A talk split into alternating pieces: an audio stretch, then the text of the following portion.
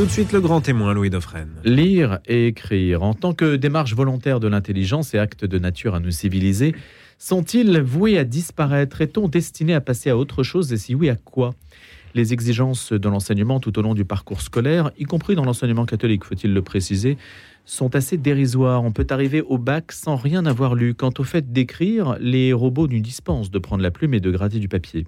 Qui le fait encore? ChatGPT écrit tout ce que vous voudrez sur commande. Tout journaliste sait que si son public avale plus de 2000 signes, c'est déjà le bout du monde. On ne mesure pas ce que signifie un tel changement dans la manière d'apprendre et de transmettre. Donc ce rapport à la lecture, on va en parler avec notre invité Michel Desmurget, docteur en neurosciences, directeur de recherche à l'INSERM, qui ne cesse de nous dire une chose, une seule injonction, faites-les lire avec un trait d'union entre l'impératif et le pronom personnel. S'il vous plaît, pas d'accent circonflexe sur la lettre I du verbe faire. Et ça suffira-t-il à inverser le cours des choses? On va voir. Ne soyons pas défaitistes. Bonjour Michel Desmurget. Bonjour. Enfin, pas défaitiste, mais vous parlez quand même de crétin digital. C'est quand même assez sérieux. D'ailleurs, c'est la suite du crétin digital. Oui, en gros, c'est un antidote. C'est-à-dire quand j'ai écrit Le crétin digital, les gens me disaient euh, Ok, on est d'accord sur le constat, c'est bien, il n'y a pas de problème. Je pense que maintenant, il y a un consensus. Et les gens me disaient C'est bien joli, mais qu'est-ce qu'on fait? Et donc, je me suis penché sur la littérature scientifique et, euh, j'ai découvert qu'il y, a plein d'activités qui sont, euh, contrairement aux écrans récréatifs, qui sont extrêmement bénéfiques au développement, intellectuel, au développement intellectuel, mais général de l'enfant, y compris émotionnel. Voilà, la musique, l'art, le dessin, les échecs, enfin voilà, le jeu. Et, mais par contre, je n'ai trouvé absolument aucune activité, aucun loisir au sens le plus large qui ait des effets aussi massifs, aussi unanimes qui est une capacité aussi importante à changer, mais, vraiment, c'est pas, pas juste une figure de style ou de rhétorique, mais à changer la trajectoire de vie d'un enfant à travers sa trajectoire scolaire, sa trajectoire professionnelle notamment, que la lecture. La lecture, c'est vraiment, euh, j'ai envie de dire, la plasticité cérébrale, la construction du cerveau, c'est mon business depuis 30 ans. Euh, et, même moi, quand je me suis penché sur cette littérature, ça je me disais en trois mois c'est fait, ça m'a pris un peu plus de quatre ans. Et même moi, je mesurais pas l'ampleur et l'impact que ça peut avoir. C'est vraiment une machine à construire les intelligences de l'enfant, mais vraiment au sens, euh, au sens littéral. Donc voilà, et on lit de moins en moins. Oui, mais alors justement, Michel Desmurger, en écho à votre injonction, je me suis posé une question toute simple. C'est pourquoi fait-on lire les enfants de moins en moins? Tout simplement, alors qu'en soi, ce n'est pas un produit particulièrement cher, ce n'est pas difficile à organiser. Vous voyez, c'est historiquement déjà pas mal institué, culturellement, ça ne demande pas un effort considérable. Vous voyez, je me posais cette question-là. Pourquoi? Alors, je, le, le, déclin de la lecture, il a commencé, euh, il a commencé il y a 40, une quarantaine d'années. C'est-à-dire qu'on avait, par exemple, en France, euh, dans les, il y a une cinquantaine d'années, on avait 35% de ce qu'on appelle des gros lecteurs. Maintenant, on est à peu près à 10%. Euh, les gros lecteurs, c'est presque un gros mot parce que c'est euh, c'est des enfants qui, ou des jeunes qui vont lire 20 livres par an. Et on se dit, oh, 20 livres par an, c'est colossal. J'ai un étudiant qui m'a dit, c'est énorme. Et en fait, pas du tout. Ça représente, selon l'âge, entre 20 à 30 minutes par jour. Donc, c'est pas du tout colossal et ça permet de moissonner des bénéfices. Et on s'est aperçu que l'un des ennemis héréditaires de la lecture, si j'ose dire, c'est les écrans récréatifs c'est-à-dire que les journées, ils ont, elles, ont, elles ont un temps qui est... Euh, Même si on lit sur des écrans. Qui est fini. Ah mon Dieu si, si, je peux dire non, non, non, pas, justement, c'est un sujet intéressant parce que ça, fait partie des choses. C'est-à-dire que on, on, nous dit tous vos.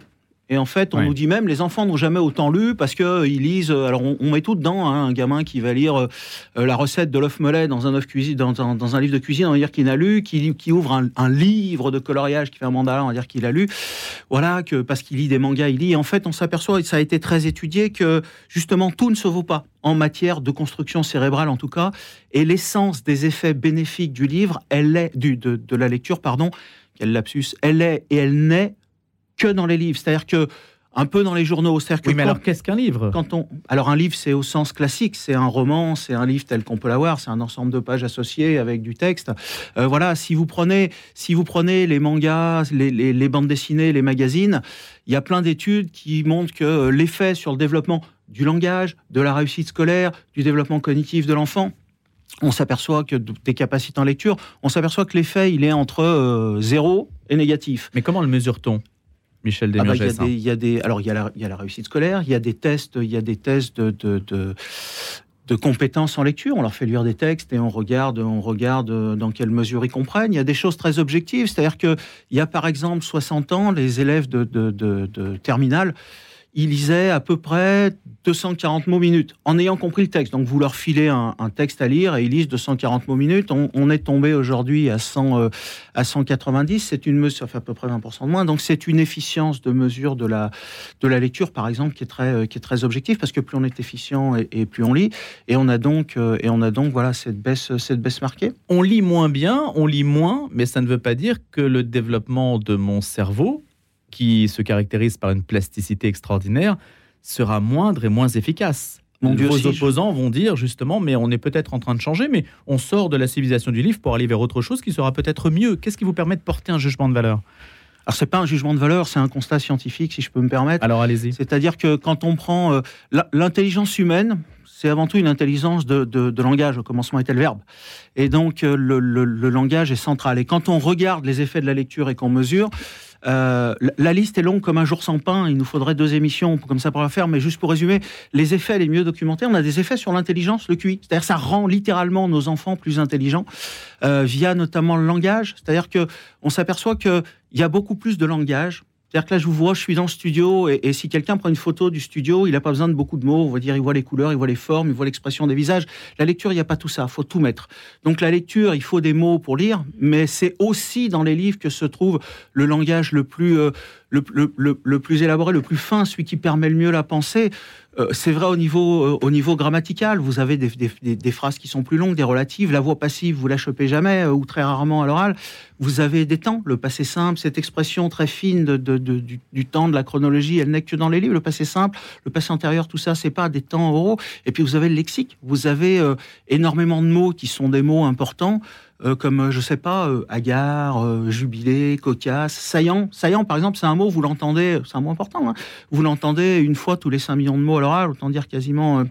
ça, ça a été mesuré scientifiquement. Oui, oui, oui. Ils ont pris d'énormes corpus de, de, de, de, données et ils ont regardé combien de fois les différents mots apparaissaient, quels étaient les 10 000 mots les plus, les plus courants. Et on s'aperçoit donc qu'on a des mots qui sont extrêmement, extrêmement rares à l'oral qui sont justement ce qu'on appelle des mots rares, parce qu'ils font pas partie des 10 000 mots les plus familiers. Et on s'aperçoit que ces mots sont très fréquents à l'écrit. C'est-à-dire que saillant, c'est une fois tous les 100 000 mots. C'est-à-dire un classique comme Bel Ami, vous l'avez déjà trouvé trois fois. Et donc, soit l'enfant. Bel Ami en deux mots, hein. Oui, Bel Ami en deux mots. le, pas l'homme politique. Le roman, non, pas l'homme politique. Et donc, le, le, le, le, deal, il est simple, c'est-à-dire que soit l'enfant, il met le nez dans les livres et il va pouvoir développer un langage un peu plus euh, élaboré qui va supporter la pensée euh, à travers les livres, parce que ce langage n'est que dans les livres. J'ai mis orthophoniste qui disait euh, ma fille elle est bilingue, orale, écrit, et je pense que ça dit tout. Et donc soit l'enfant il, il, lit pas, il a pas le nez dans les livres, et il va pas pouvoir justement euh, justement dépasser le, le, le, le, langage oral. Il faut comprendre qu'il y a plus de complexité langagière, encore une fois grammaticale, lexicale, au niveau de les conjugaisons. Dans un livre d'enfant d'école maternelle qui sait pas lire, la petite bouillarde rouge, qui est le premier livre que j'ai lu quand j'étais tout petit, qu'il y en a dans n'importe quelle conversation, euh, alors c'est des énormes corpus, ils ont regardé, qu'il y en a dans n'importe quelle conversation entre deux adultes éduqués, entre un adulte et un enfant, dans un film, dans une série, dans un dessin animé, donc ils ont pris énormément. Il n'y a pas d'équivalent. Non, il n'y a absolument aucun équivalent. Et, mais il n'y a pas que le langage, c'est-à-dire que la lecture, elle a des effets sur les, ce qu'on appelle la culture générale, mais au sens le moins élitiste et le plus général du terme. C'est-à-dire que les gamins, les livres, ils nous parlent de choses, on rencontre plein d'informations dans les livres, beaucoup plus qu'ailleurs. Et les enfants qui lisent par exemple, une culture générale beaucoup plus développée que les enfants euh, qui regardent la télé, qui regardent des séries, euh, mais sur des choses comme euh, ils savent mieux ce que c'est qu'un comparateur, ils comprennent mieux ce que c'est qu'un taux d'intérêt, ils savent ce que c'est un AVC, une maladie dégénérative. C'est des choses qui sont, qui sont extrêmement générales. Donc on a un effet sur la culture générale, sur l'imaginaire, sur la créativité, parce que la créativité, elle dépend beaucoup de nos stocks de connaissances. Il y a des effets sur l'expression écrite, vous l'avez dit, il y a des effets aussi, on nous a fait le grand oral du bac en nous disant ça favorisera les enfants qui lisent pas, mais c'est pas vrai du tout, parce que la capacité à s'exprimer à l'oral, elle est très très liée à la capacité à structurer notre pensée, à, dérouler, à utiliser les mots, à dérouler notre une réflexion. Et ça, c'est très dépendant de de, l'écrit. Et puis, j'ai envie de dire, c'est pas tout. Il y, a, la cerise sur le gâteau. On dit toujours l'intelligence, c'est pas seulement le QI, et je suis bien d'accord avec ça. Et la lecture, elle a des effets extrêmement euh, positifs sur ce qu'on appelle l'intelligence émotionnelle, l'intelligence sociale, avec des mesures d'empathie qui montrent que la lecture, c'est un facteur de développement de l'empathie extrêmement important parce que euh, c'est le seul endroit où vous rentrez dans la, tête et dans la mécanique de pensée des personnages. C'est-à-dire que si je regarde Madame Bovary au cinéma, je me dis euh, quand même elle est pas cool. Et puis euh, Charles, je me dis euh, quand même il est un peu bonnet le garçon. Il y a un moment il, il va. Et quand vous êtes dans le livre, et c'est le seul endroit où on a cette facilité, vous rentrez dans la mécanique de pensée, dans les tourments, dans les contradictions, dans, le pourquoi, et en fait, de, tant d'Emma que de, de, de, son mari. Et donc, il y, a, une, belle illustration, c'est-à-dire que si, on, vous parle du mot trahison, vous allez, vous allez dans le dictionnaire, vous allez le comprendre. Si vous lisez des livres de fiction, vous allez vivre la trahison du point de vue du traître et du trahi. Et les chercheurs, ils parlent de simulation sociale. C'est-à-dire que les réseaux dans mon cerveau qui vont être activés quand je vais vivre cette émotion réellement ou quand je vais la vivre dans un livre, littérairement, si j'ose dire, c'est les mêmes réseaux qui vont s'activer. Et donc, il y a tout un apprentissage social unique, social et émotionnel unique. Il y a aussi plus de mots pour décrire nos émotions qui est absolument euh, unique et spécifique de la lecture. Michel Desmurget, faites-les lire, c'est donc votre injonction. Quand vous parlez ainsi avec la force de conviction qui vous caractérise à des pouvoirs publics qui sont chargés de dessiner l'avenir de l'éducation nationale en particulier, ou d'avoir des politiques publiques même à l'égard des parents, que vous répondent-ils? À part le prix unique du livre euh, dans les années 80, euh, il n'y a pas eu beaucoup de politique faite en la matière, non? Non, alors c'est déjà bien. On nous a fait euh, l'importance du livre, c'est-à-dire qu'il y a deux ans, on a déclaré la lecture grande cause nationale. Alors ça a été plus une déclaration de façade, mais ça, ça a le mérite de montrer que la lecture, euh, c'est important. Je crois que moi, ce qui me paraîtrait, euh, l'école peut pas tout, et ce qui me paraîtrait très important, c'est déjà qu'on informe les parents, parce que je me suis rendu compte aussi que, voilà, il y a, y a comment on devient lecteur, ça commence bien avant l'école et ça se poursuit bien après le CP. Donc, voilà, cette information de comment devient lecteur, pourquoi il faut lire, qu'est-ce que ça apporte à l'enfant, qu'est-ce que ça apporte d'unique. Je crois que cette information, il, faut, euh, il faudrait déjà euh, la donner. Les études montrent que, quel que soit le niveau, euh, le niveau socio-économique des parents, leur niveau d'éducation, notamment dans les milieux défavorisés, dire aux parents pourquoi c'est important, pourquoi le langage est important, pourquoi il faut lire des histoires à l'enfant Dès trois mois, personne se dirait, mais dès trois mois, c'est important. Pourtant, ça a des effets qui sont, euh, qui sont massifs. Pourquoi il faut continuer à dire des histoires au CP Parce qu'il y a une ambiguïté sur ce qu'est la lecture. On associe lecture et décodage. Donc l'école fait un très bon boulot en général pour le décodage, mais, euh, mais le décodage ne fait pas le lecteur. Et c'est un peu comme la raquette de tennis. Il faut une raquette pour jouer au tennis, il faut du décodage pour lire. Mais l'expertise, elle vient d'ailleurs, elle vient de ce qu'on a dit, la compréhension, le langage. Si l'enfant n'a pas ça, s'il n'a pas été nourri notamment par euh, les entrées langagières des parents, puis par la lecture euh, partagée, puis pendant le temps justement où lui, il apprend à décoder, où il lit des livres assez simples, par la lecture partagée, eh ben, il va avoir beaucoup, beaucoup de mal. De... Alors, il y, a il, y a toujours, il y a toujours des poissons volants statistiques, mais, mais l'enfant va avoir énormément de mal à lire. Et un enfant qui part mal dans la lecture, les études montrent qu'il a 8 chances sur 10, en gros, ou 9 chances sur 10 de rester euh, mauvais lecteur et de pas s'en sortir parce que c'est vraiment un processus. Donc, il faut dire tout ça aux gens. Euh, et, voilà, et il faut comprendre que l'école, l'école souvent, elle fait ce qu'elle peut, et elle n'a pas le, même temps. C'est-à-dire que la lecture, le langage, le fait de lire des histoires à l'enfant, de développer son langage, le fait pour lui de lire tout seul. Le temps à l'école, il est contraint, ils ont plein de choses à faire. Et puis au début, notamment, bah, ça se fait, c'est optimal en petit groupe, voire en binôme, par enfant. C'est-à-dire quand vous lisez une histoire à un enfant, voilà, il y a des échanges, il y a des questions, il y a des éclaircissements. Quand vous avez 25 gamins dans une classe, c'est beaucoup plus compliqué. Donc, oui, mais par exemple, Michel Desmerger, on a ramené pour les épreuves du bac de français le nombre d'œuvres obligatoires de 20 à 16, estimant que 20 c'était peut-être trop et que 16 c'est mieux pour approfondir les textes. Ça reste. Euh, que pensez-vous d'une telle disposition? Vous l'interprétez comme un recul de la lecture euh, obligatoire, comme une, une forme de comment dirais-je d'exigence moindre? J'ai dit tout à l'heure, on peut traverser le long couloir de l'éducation nationale sans avoir lu un livre. Oui, oui, oui, tout à fait. Vous à ça? Oui, oui, oui, oui. Il y a les, les, les chiffres même du, de, de l'éducation nationale montre que, en fait, les enfants qui ont traversé ce que vous appelez le long couloir et qui sortent de l'école à 16 ans, c'est-à-dire qui sortent de l'école sans diplôme, mais ils ont quand même traversé tout ce couloir, euh, il y en a quasiment euh, la moitié qui sont, euh, au sens le plus strict, illettrés, d'après les chiffres, les chiffres officiels. Donc voilà, donc on va le traverser. On, les, des, il, y a, il y a plein d'études, justement. On ne mesure pas. Donc vos études, elles ne se concrétisent pas politiquement, c'est ça que je veux dire. Il n'y a pas de disposition particulière qui prenne acte de ce que vous avez dit à l'instant même et qui permettrait de changer le paysage euh, scolaire, par exemple. Non, justement, mais ça serait bien que ça bouge. Mais je crois encore une fois que ça dépend énormément. Le, la pour résumer, de façon un peu caricaturale sans doute, mais l'école, elle est très efficace pour faire des décodeurs.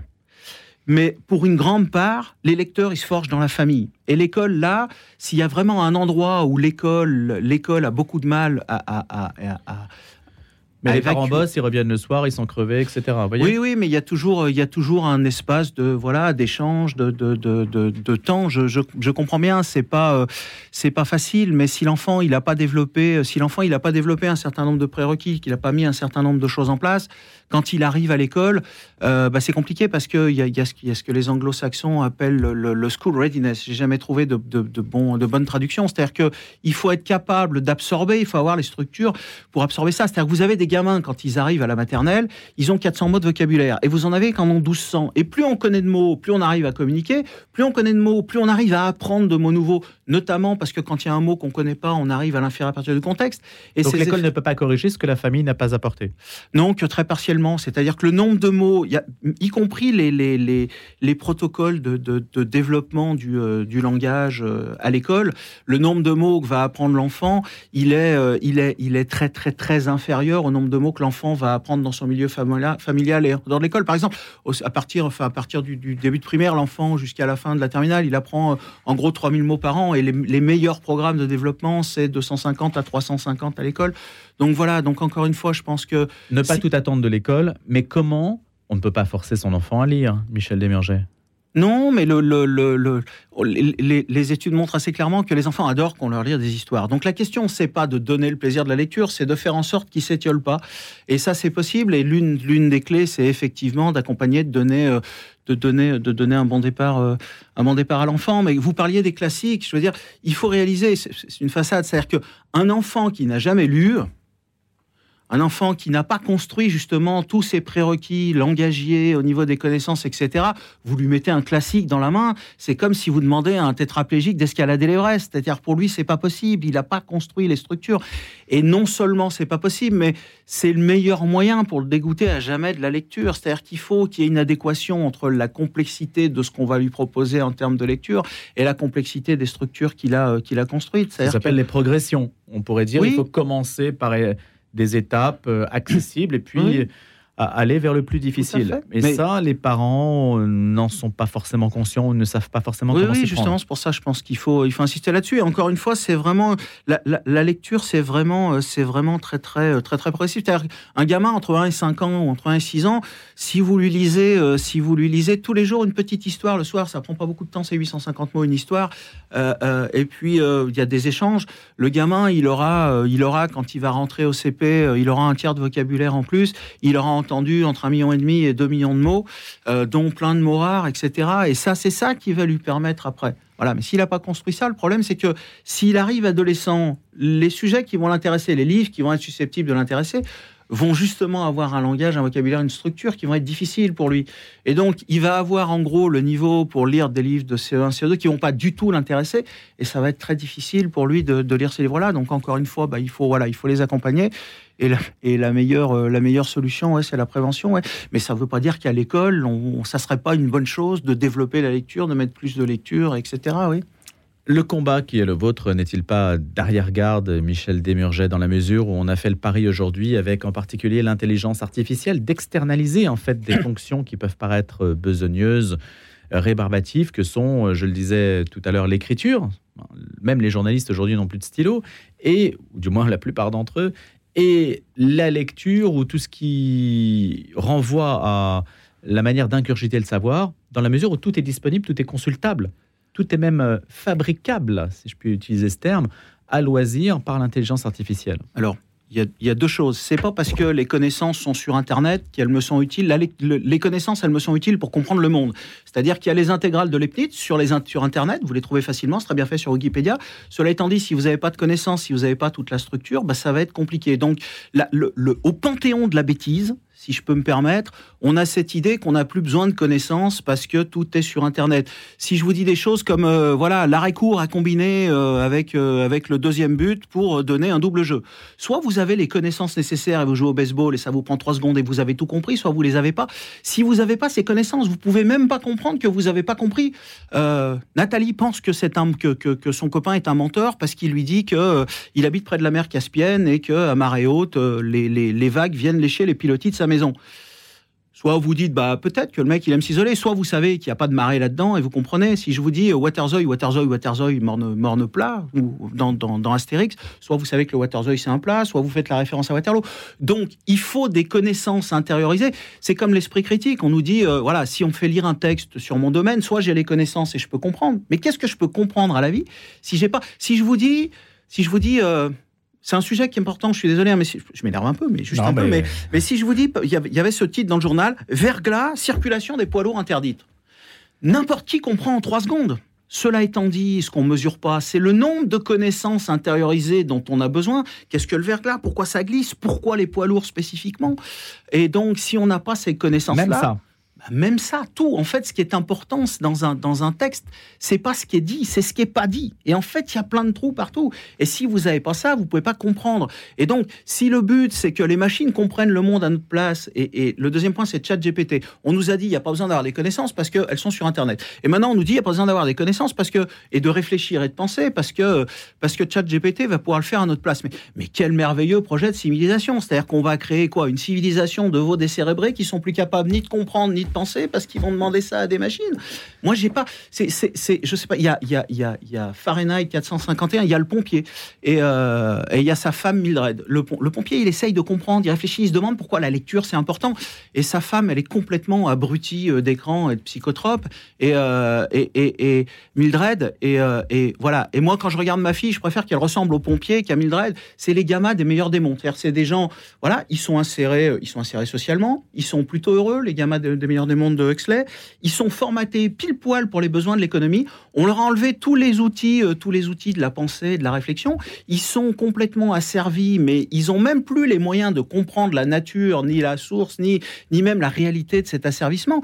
Et moi, j'ai pas envie. Que, euh, mais voilà, vous avez compris en fait pourquoi on ne lisait plus en fait, euh, Michel Desmurger.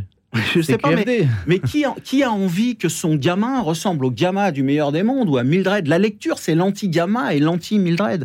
Ça nourrit justement. Mais la lecture, c'est dangereux. Vous fabriquez des révolutionnaires avec la lecture. On fabrique des gens qui pensent, pas forcément des révolutionnaires. En tout cas, on fabrique des gens qui pensent, on fabrique des citoyens, on fabrique des gens qui sont capables de réfléchir sur leur vie, la vie, ce qui est important, les valeurs. Et, euh, et, je crois que c'est voilà, c'est fondamental et que lâcher la lecture, c'est lâcher vraiment une part essentielle de notre humanité. Le crétin digital, donc, il va falloir euh, empêcher qu'il cannibalise euh, notre univers parce que c'est déjà bien parti pour ça. Oui, oui, oui c'est bien. Euh, Est-ce qu'aujourd'hui, on sent que peut-être la tendance de la lecture, c'est ma dernière question, Michel Desmurget, la tendance qui freinerait le déclin de la lecture, est-ce que vous pensez qu'elle est amorcée? Est-ce qu'il y a une sorte de réaction des lecteurs face à ce crétin digital? Je pense qu'il y a une prise de conscience sur le crétin digital parce qu'on a baratiné les gens et on continue avec une désinformation quand même assez impressionnante sur les effets que ça peut avoir. Ça commence à se voir. C'est un peu comme le réchauffement climatique. On commence à voir fondre les glaciers. Voilà, on commence à voir que ces gamins, ils ont des problèmes de langage, d'impulsivité, etc. Donc ça met, euh, si on envie de dire, le pied à l'étrier et ça ouvre un espace pour ça. Et je crois surtout qu'au niveau politique, ce qui va réagir, c'est qu'il y a des pays, des pays asiatiques, Singapour, la Chine, qui ont pris des mesures drastiques, non pas de contrôle de la pensée en contrôlant l'usage des écrans, parce qu'en fait, ils n'ont pas contrôlé les contenus. Ils ont dit aux gamins, on a regardé la littérature, c'est très mauvais, donc ils ont diminué drastiquement le temps d'accès. C'est pas un contrôle de la pensée, c'est vraiment un contrôle de l'accès parce qu'ils ont Et ces gens-là, nous, nous, nous, nous cannibalisent tellement. Ces gens-là sont tellement dans une division dans les études internationales qui sont beaucoup. Qui, on joue en deuxième division, c'est-à-dire que dans, dans, PISA, il y, a, il, y a, il y a, une différence colossale. Il y a, deux, il, y a, les pays asiatiques, ça y est hmm. pour la Chine. Et, et, voilà. Et donc, il va y avoir une prise de conscience, je me tais, mais une prise de conscience politique, politique là-dessus, je pense, en tout cas, j'espère. Il lit, il parle aussi. Michel Desmurget, merci beaucoup d'avoir été éclairant sur ce sujet qui paraît simple mais qui est complexe. Faites-les lire pour en finir avec le crétin digital, avec toutes les explications que vous avez apportées et le sursaut que vous en attendez. Merci Michel